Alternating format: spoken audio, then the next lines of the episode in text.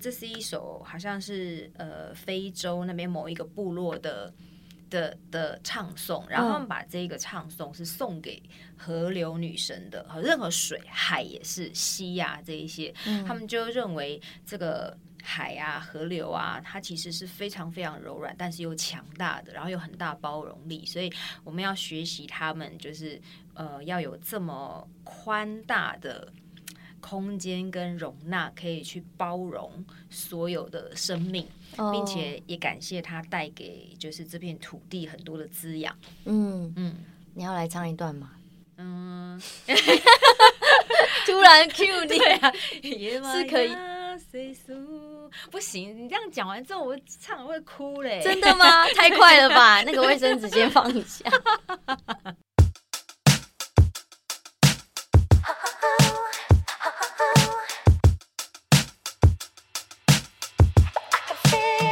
大家好，这里是独生女的频道，我是明白。那今天的主题呢，会小小的沉重，但是我们用很正面的一个能量来跟大家聊聊上清之后的疗愈旅程。那我要介绍今天的来宾是 Lucy，跟大家打招呼。嗨，大家好，我是 Lucy。看到你就有一种很奇怪被疗愈的感觉， 有点夸张，真的。好笑了而且我觉得我有时候骑机车啊，然后如果那天我就是有遇到一些挫折的时候，我的内心就会浮现你那个有一次在带一一零八拜日式的时候，你唱的那首翻唱，哦，因为我剪那个影片啊，然后所以我就要反复看袋子很多次，嗯，然后那一段我不知道为什么，就是会在我停摩停停红绿灯的时候，然后那个就会突然在我的脑海里面，哇塞，然后我就会突然平静下来。没有那一首是那一首那个咒语太厉害了，没有也要唱的好听， 那五音不全的我也很难感动吧？ 应该唱那首歌的人都好听啊。就是那个旋律啊。那我就简单的跟大家介绍一下 Lucy，然后你后面也可以再补充，如果我介绍不好的话。 你一定介绍非常 好，我跟他的认识其实是来自于一个呃运动会馆，然后他是在教瑜伽的老师，然后我是那个运动会馆负责拍他们影片的，就是影片制作。然后我跟他有一个很亲密的台东旅程，哦，嗯，对旅程，对过去就是之前，因为我们是需要帮助老师去，呃，可能是你要说塑造形象也好，然后要去让他的学生更认识他，就是背后不同的另外一面也，也可以这样子解读。然后，所以我就是负责这样子，有点像记者的感觉、纪录片的感觉的角色，然后跟 Lucy 有很比较深的一个连结跟认识。然后为什么今天会想要找 Lucy？因为她其实对我而言一直都是一种很奇妙的疗愈的存在。我们其实没有什么很多的私交，我们顶多就是在脸书按按赞，然后慰问彼此啊，然后打个招呼这样子，逢年过节问候一下。然后我们刚好也是在疫情期间，就是前后。呃，跟我们最至亲的，他是跟爸爸，然后我是跟妈妈 say goodbye 了，所以还想要邀请他来聊这个主题，是因为他自己本身就已经是在做疗愈别人的工作，但是他自己也面对到这件事情的时候，要怎么样来疗愈他自己。嗯，那我自己的部分是因为大家认识的我，应该都是很充满阳光啊，也是很正能量啊。然后我的工作也是很需要这样子去散播一些很正面影响力的角色。然后我也有我自己需要疗伤的部分，然后我也是希望说，我们透过这一集来告诉大家我们是怎么样走过这个疗伤的。如果你现在也在伤痛当中，我觉得我们还是在伤痛当中，可是我们可以用什么样不一样的角度来去呃帮助自己走过这一段。有点紧张，因为我们都很怕我们会哭。 哭二十分 钟一整集，好，那因为我们两个人呃失去至亲的那个当下都不太一样。那我的因为前面我已经很常常在分享我自己的故事了，那今天就主要来来让 Lucy 来分享一下你是跟你爸爸的相处啊，然后还有一些但就是最后陪伴的过程，可以吗？嗯，好，以。呃，其实我跟我父亲的相处啊，小时候是非常亲密的。很，我说很小的时候，在学龄前，我非常爱我的父亲，但是一直到呃，所以撒娇抱抱，把它当成一座山爬来爬去那种吗？对对对，会，嗯而且他要去哪里，我一定会跟着去。那他工作的时候，实际上有时候会带着我。对，可是到了就学的时候，我父亲是一个非常严格的父亲，嗯，对，他会希望我们可以好好，就是专心在课业上。那为的就是你知道吗？父亲就是望女成凤嘛，嗯所以他会希望他的女儿可以在未来有一份好的工作。啊，甚至好的归宿可以有好人家照顾啊，那就不用他担心了。因此，他会在学业上非常督促我们，那就会造成我们父女之间的一些距离。嗯对，一直到了，嗯、我想我跟我父亲到最后一段很，唉很亲密的关系，回到很亲密的关系。大概是从他生病开始。嗯，那他是生什么病？我父亲是帕金森氏症，哦，那帕金森氏症它就是一个关于神经系统的一个病症，它是不可逆的，他是慢慢的发对生。对，它也没有所谓的药物可以去治疗好它。嗯只能延缓他的进程。对，那其实我父亲他生病的过程大概五年左右吧，从发病一直到他离开，那这中间就开始修复了关系。嗯对，因为他开始需要人帮忙了。那我父亲本身是一个比较不习惯接受帮助的人，可是我父亲非常善良，他是每天都在想着有什么能力可以去帮助别人。嗯，对，但是他不习惯接受帮助，所以也只有到他生病之后，他非得要这么做，嗯，他是一个不得不，所以我但们是他开口的还是你们有点算是强势介入，帮帮呃照顾他这件事，对，没错，强势介入。对，算是， OK，因为你们看到了什么决定强势介入？因为他没有办法。呃，包括了到后期，他根本没有办法走路，或者是他低血压的部分，低血压，那他不可能就直接坐在客厅吧？他会突然昏倒那种。对，他会昏倒。那所以像曾经有一次，我就要把他背到房间，但是他拒绝，嗯他一直要自己走。问题是，他走不动啦，嗯所以 真心就只能硬扛，就是把他扛到我的背上，然后嗯背到房间，让他躺着休息。对我只能用这样的手段跟方式。嗯可是也正因为如此，所以让我们有呃肢体碰触的机会。嗯对我，我其实都已经不记得多久多久多久没有牵过他的手了。嗯，你说在你开始念书，然后他对你们有点太过于严格之后，，对、嗯所以你看这么长的时间，到后面这一段时间才开始学习再碰触，会发现他是真的是久违耶、嗯然后你自己会很感动，哇，原来，然后突然你又会觉得说，啊，原来我父亲的手现在是这个样子，嗯，你从来没有发现他长什么样子，对嗯，真的，对，其实我不知道为什么我会有一点点羡慕，我不知道听众朋友们你现在是在什么样的人生状态里。可是常常有些人会跟我说：“哎、你要想想看，你自己很有很有福报，很幸运呢、你父母都不需要你照顾，就这样走了。”可是我我内心总是有一个小小声音会觉得说。但我没有不想照顾他们啊，嗯我没有不想要去经历。我知道，呃，照顾一个病人会有多辛苦，可是我没有拒绝这件事情，嗯而且我会觉得，就像你说的，你等于有五年的时间，嗯你要说不得不也好，怎么样都可以。可是你就是有一个这么完整的时间可以陪伴他，好好地看他手，摸摸他，对，对。然后，但是我就是完全没有，嗯我就是一个响指，然后我父母亲就这样离开的那一种。嗯，对啊，所以不知道，我觉得这个过程会让我觉得其实蛮温馨的，是真的蛮珍贵的。嗯，对啊，那后来你要不要就是再多多讲一些你跟你父亲你在照顾他的时候，他可能一开始是抗拒啊，嗯然后后面慢慢怎么样可以接受，或是他可能可能根本没接受。对，实际上他完全没有接受，接受是因为他不能动了，他只能躺在床上。嗯就是一种好像任人摆布的感觉。那就包含中间，因为其实这中间我母亲才是一个主要照顾者，因为毕竟我和妹妹都还有工作在，所以也只能趁着这个，比如说下班的时间，然后关照。那其他大部分的时间还是由母亲在照料我的父亲。可是我父母亲年纪也大了，所以我们最后就决定。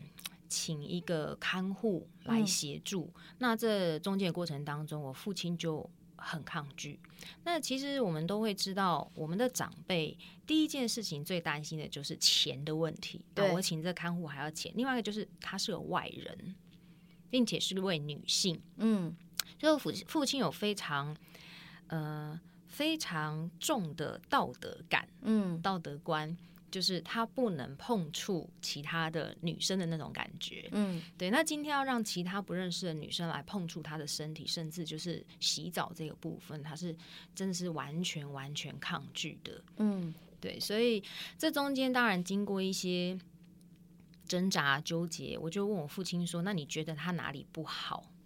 那因为现在母亲身体的关系，没有办法二十四小时这样子照料，体能也不够，所以我们只好就是再请一个人来帮忙。你如果真的觉得很害怕，或觉得他哪里不好，他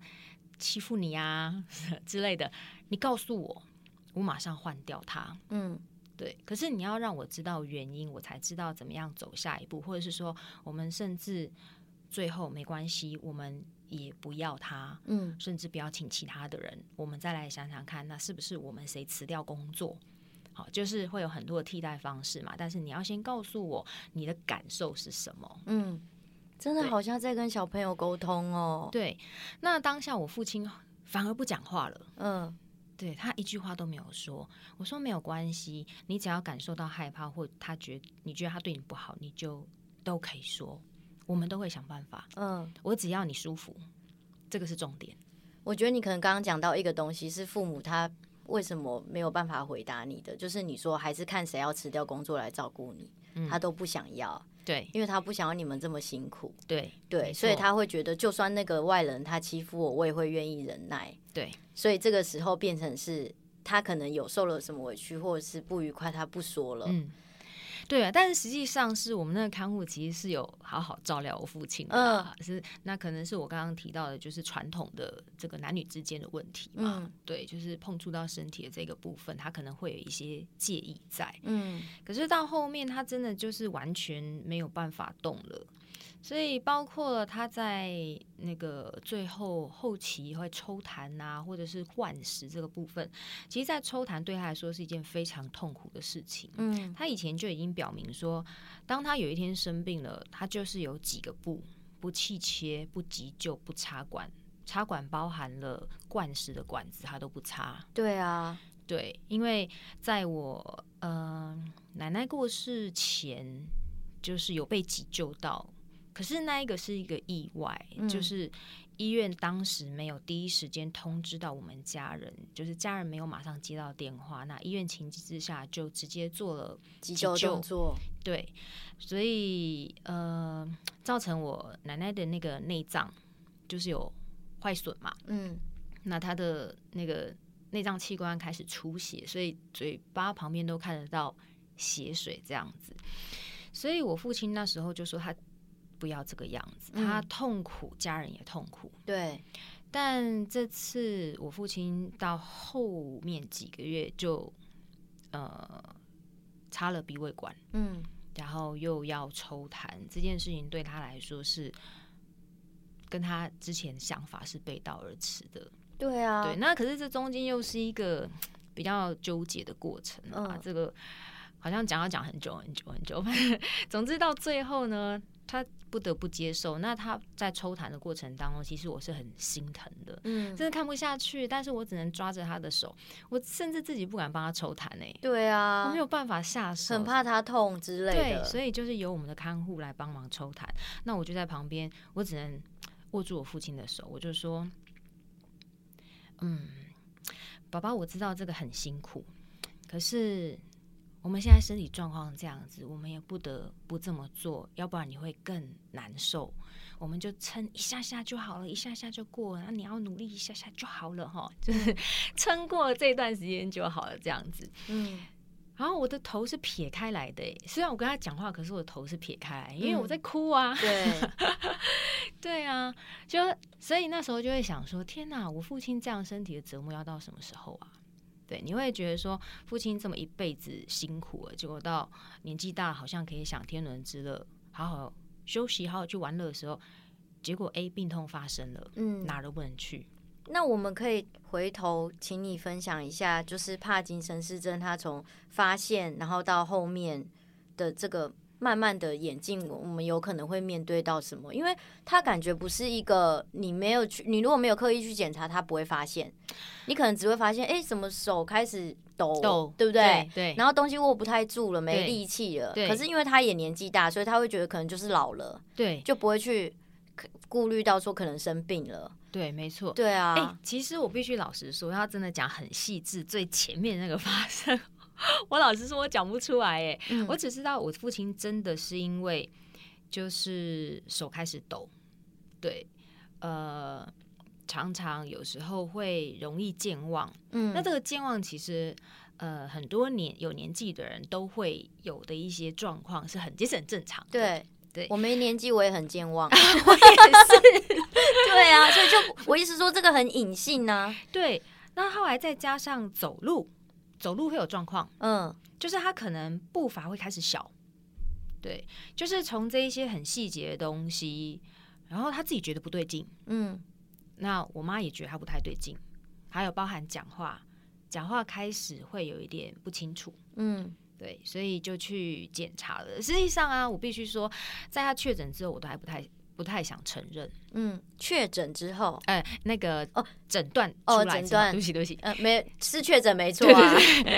诊断出来之后，我都还不太相信这件事情。嗯，我会觉得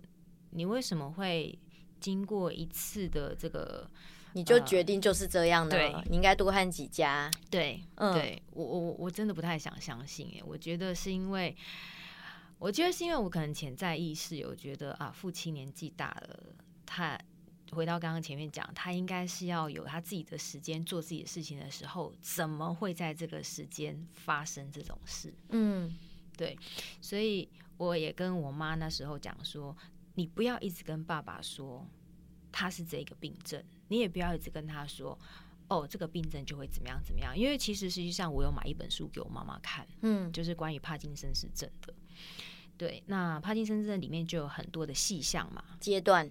我只是要我妈妈去认识这个东西。那如果真的是，我们就是观察，然后怎么照料，但是不是要让你去说给爸爸听，嗯，哦，爸爸就会更加深印象。对我就是，我就是，我就是。对对，我也很怕他的身体就照他的脑袋去走。对，对，那所以整个进程到后来，嗯、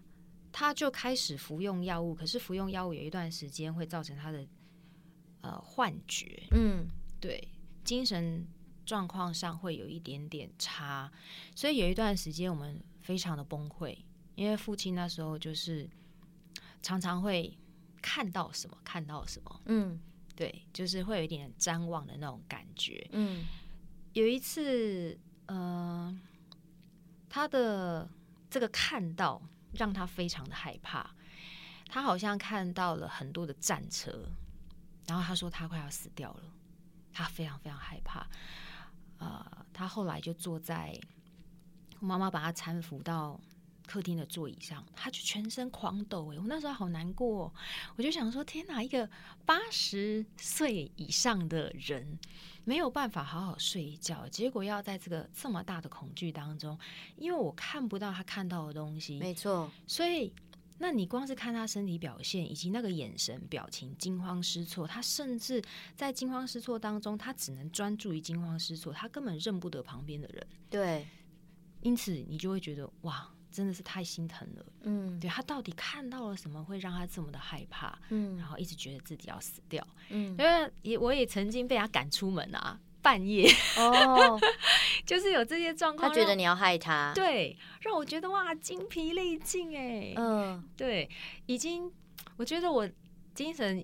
也会变得也不太太好好。了。对，就是有一种哦，再这样下去我会疯掉的感觉。哎，你刚刚说差不多这个时间点是五年，所以也就是我们有在合作的时候，你没错也是同样在经历这一切。，对，对，天哪，你真的很坚强 哎！什么坚强？我那时候还正在 demo 课程，两个课种没有一次完全过，我还哭出来哎！我跟当时的教务主管说：“我说天啊，怎么那么辛苦？我可以离职吗？” 因为这些事情同时正在进行哦嗯嘛，。那家庭你逃不了，那对想说工作至少可以喘口气吧。对 我人生真的很 难呢。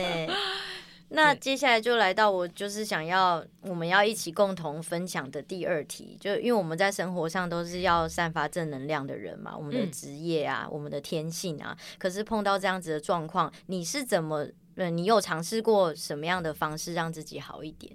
就我观察，就是一直跑东部而已对，啦。没错，这就是我最大的方式了。 啊，讲 完了，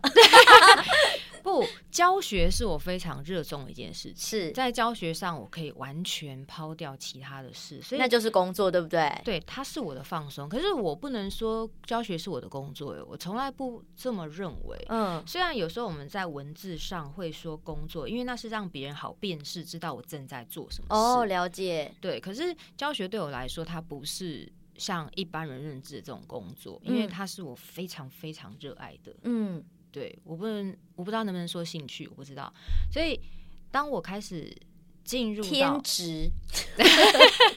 目有前是 有些人天职是要做就是一些神圣的工作者，但是你的这个工作对你来说应该就是你的天职了。对，嗯所以它是我休息的时间。老实嗯说，就是如果是这样比较起来的话，嗯跟家庭那时候的状态，那另外就是你刚刚说的、啊，就往台东跑啊，嗯，因为大自然我觉得可以给我最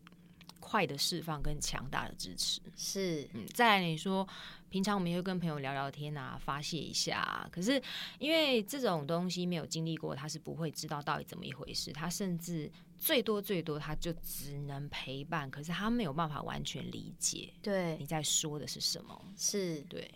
我那个时候，其实我呃比较，嗯，我觉得跟 Lucy。来，呃，以以他在这个公司的进程来说的话，我应该算是比较早就先离开，因为我跟这间公司的合作是兼职的合约，然后所以后来我就先离开了。然后很有趣的是，我妈妈的告别式一结束，其实我那个时候妈妈是突然离开的嘛，然后那时候我就已经有跟我们之前那间公司谈好，要拍，要要要做一个摄影，要宣传他们的两边的会馆。哦对，然后那个时候就就我妈就突然走了，我就嗯跟那个发我通告的那个导演讲，然后他就当然也是愣住了，措手不及。嗯然后同时就是那一个要跟我们一起合作的演员，就艾利克斯啊，嗯哼对哼他爸爸也是那时候离开，啊、是哦，然后所以那个导演他就想说，那应该是拍不了了。哇塞，他晴天霹雳，两边都要处理这么对大的事情，结果很妙哦。我妈的告别式一结束之后，我就也是关心那另外一边的人他们状况怎么样，嗯他就说他们要排，嗯然后我不知道为什么，我就觉得那我应该还是可以，啊所以我就答应他了，嗯然后我们就开始工作了。嗯然后我从那我妈告别式一结束，隔天开始工作，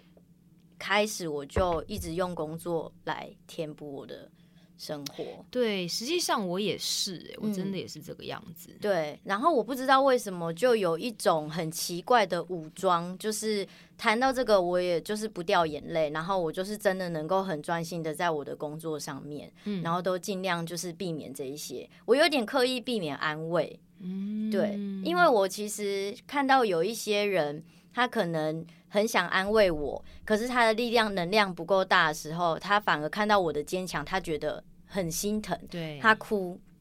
我就会受不了。我的受不了是觉得你哭什么哭啊，就是那种很奇怪的愤怒，我不知道你有没有。嗯，对，我会，所以我就会觉得说，那嗯，我就禁止这样子的事件，就是呃，一直要找我吃饭的一些朋友，我就有点想说，过去之后再说吧，时间过了再说啊。所以我慢慢的才现在有比较呃尝试跟之前一直很积极的想要关心我的人恢复联络，然后好好吃饭。我觉得就是有一点点。也也一也两年过去了，我比嗯较可以好好的这样子面对面，因为我不嗯想要他们问很多细对节的东西，对然后我要一再的重复去提起，然后我又要我的脑袋很理智诶，他会一直叫我不要不用哭不用哭，嗯，对，对别人来说就是别人家的妈妈过世而已，我就会嗯站在别人的角度这样子告诉我自己，嗯然后就会希望说这样的理智提醒自己，可是对方不知道，他就会一直很心疼，他哭我又要去安慰他，嗯，我就是现在比较慢慢的可以接受别人来约，我觉得应该也是说，呃，可能大部分人还没有办法有能力或知道有什么方法去面对我的朋友的亲人这么亲密的人离开的这件事情，这些嗯伤痛我不知道怎么去给予安慰或陪伴，对对，没有方法。对啊，那你那个时候面对排山倒海的安慰，你的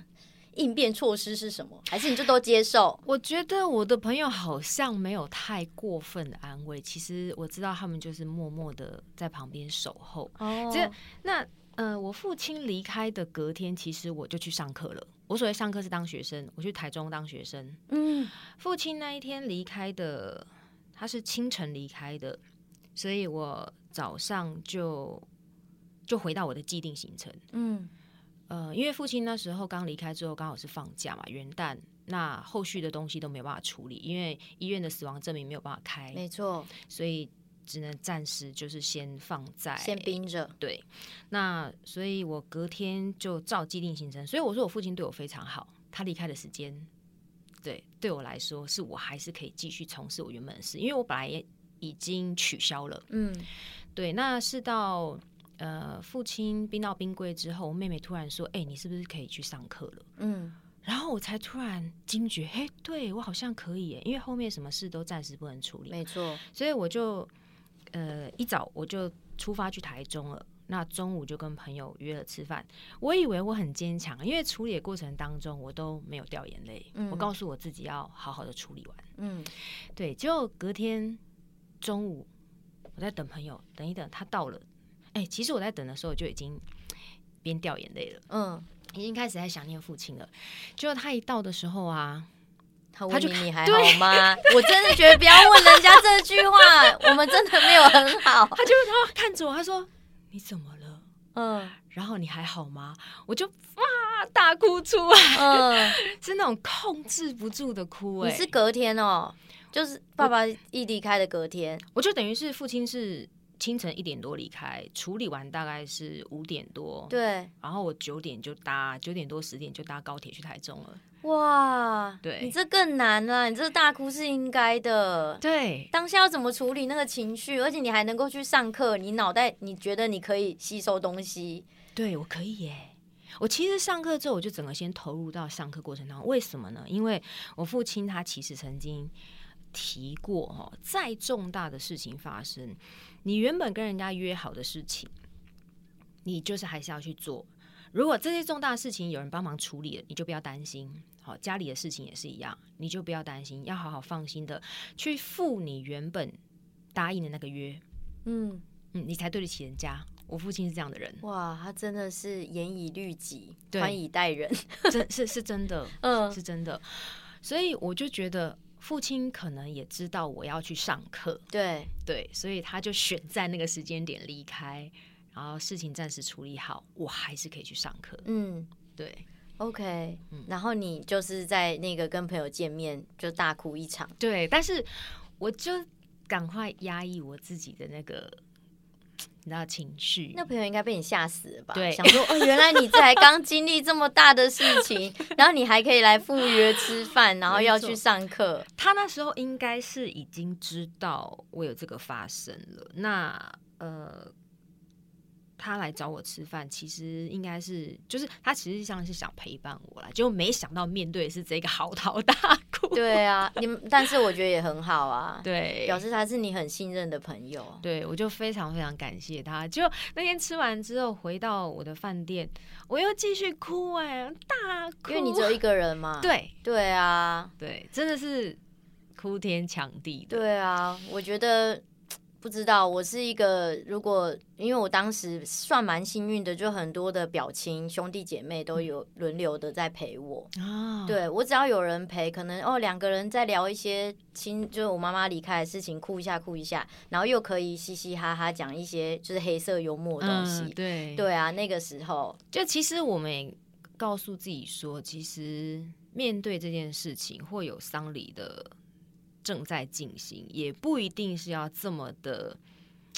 难过或悲情的。呃嗯但是应该说难过一定会有，因为有感情嘛。可是一定要弄得这么悲情嘛？嗯它不能是一个祝福嘛？嗯就是一个很美丽的祝福。这个生命已经完成他在这个世界上阶段性的任务了。对嗯，对啊，但是我觉得对于后面的来说啊，因为我前不久有听到一个，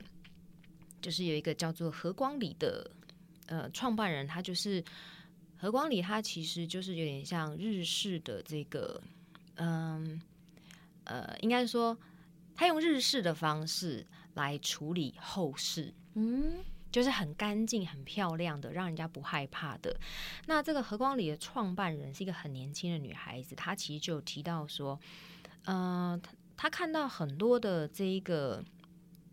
离开的人跟家属之间，那家属希望的是什么呢？家属其实会很希望听到这个离开的人的声音，嗯嗯，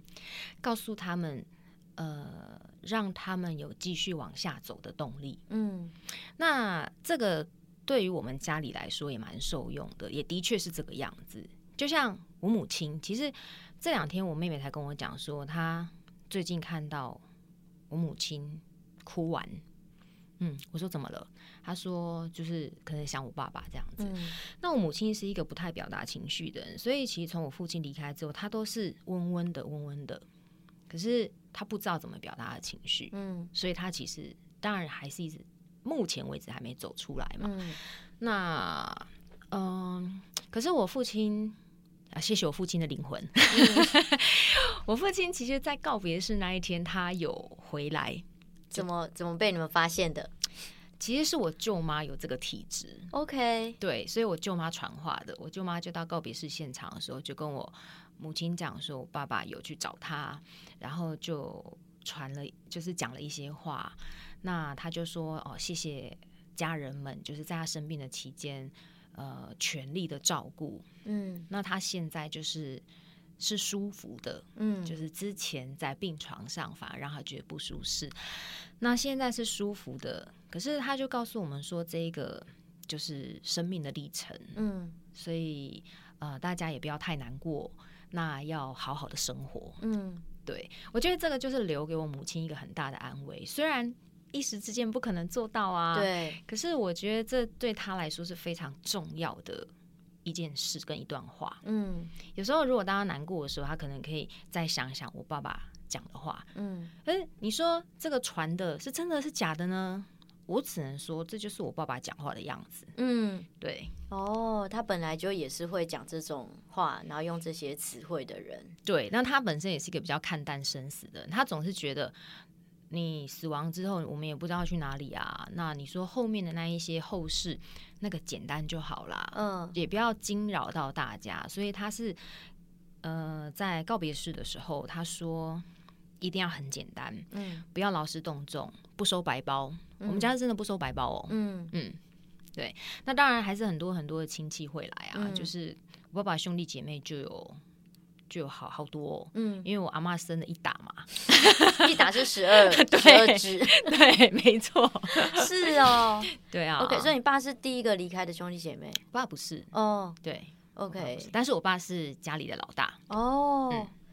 哇，那反正就是来的人也不少啦，这样听起来，对。对，所以我觉得在这整个的呃过程当中，我自己可以是比较没那么悲情的去看待，常常还是会想念起我父亲，我还是会哭啊。嗯，但是我知道生命还是要继续，对，然后工作可以帮助我很多。可是对相对于对我母亲来说，可能就不是这么一件事情，嗯因为她比较不知道怎么样去抒发她自己的这一个。悲伤的情绪，他是很黏你爸爸的吗？要说他有他黏自己的吗生活可圈能也吗？嗯，他跟我爸很长时间在一起，嗯，我对听起来是这样，对对啊，我爸那时候就很，我觉得我爸会比较不放心他，因为他是会想说我走了，我妈妈怎么办？对，嗯对啊。那后来你妈妈是怎么样去开始她自己的这个生活圈？可以跟大家分享。我们其实鼓励他去上课，对，对，那他现在就是有参与一些课程，就是可能会到大自然里面去走一走啊，那会有老师解说的那一种，所以他嗯会去参与那个团体，那团体里面就有一些跟他差不多年纪的人，嗯，对，可以彼此去做交流。可是我觉得这一种好像也不是能够完全支持到他的，但至少可以先让他分心，因为毕竟他跟我父亲相处好几十年了嘛，对啊这种情感也不是说一下就能割舍掉的。想念、哦我都这么想念的，更何况是我母亲。对啊，枕边人，对，所以我们只能我就跟我妹说，呃，有空的时候好好陪妈妈。 对啊，但是她也很，我我妹其实很棒。我妹其实呃有空的时候，她就会带我妈妈就到处去这样嗯子。嗯，对，当然不是说真的很远的地方啦，嗯但就是附近一些呃我妈可能没去过的地方。嗯，对就去走走。对，那你可以回想一下你第一，因为你后来是先去自己去上课，是学学生的角色，嗯然后你回归到你要开始教课了，嗯然后你是一个这么传递正能量的人，你嗯踏上电子的第一堂课，嗯，你还记得那个感觉吗？我其实有一点模糊掉了，但是我只我只知道我跟大家说很不好意思，因为我们家有一些发生，那非常感谢大家等待。那包括我自己在父亲离开之后，我也去做了一个小手术嘛，嗯，那所以呃，算是你要说长，其实也不是真的很长，但是可能差不多一个月的时间吧。嗯， 对，那后来我就稍微跟伙伴聊了一下之后，我好像倒是蛮镇定的欸诶。哦，可是应该是说，我其实也很开心，可以再次回到教室里面，跟大家一起分享，呃，不管是练习也好，或者是这一路以来的心路历程，嗯然后以及我经验到的这一些，还有看待生命离开或者在离开前的这一些想法，嗯因为你自己经历过，你才会知道，哦，原来我会这样子啊，嗯嗯对啊，我那个时候一回到工作岗位，我的我只是觉得怎么这个世界什么事情都没有变。可嗯是我的世界变得好大，嗯我的世界垮了，然后我现在慢慢就是瓦砾，变瓦砾般的去寻找我还能够运用的生活元素，我要慢慢的把它堆起来。可是当我回到职场，回到一些原本的生活圈的时候，就会觉得。每个人都没有变呢、嗯然后地球还在转，嗯，然后我觉得有一点一切很不真实，有一种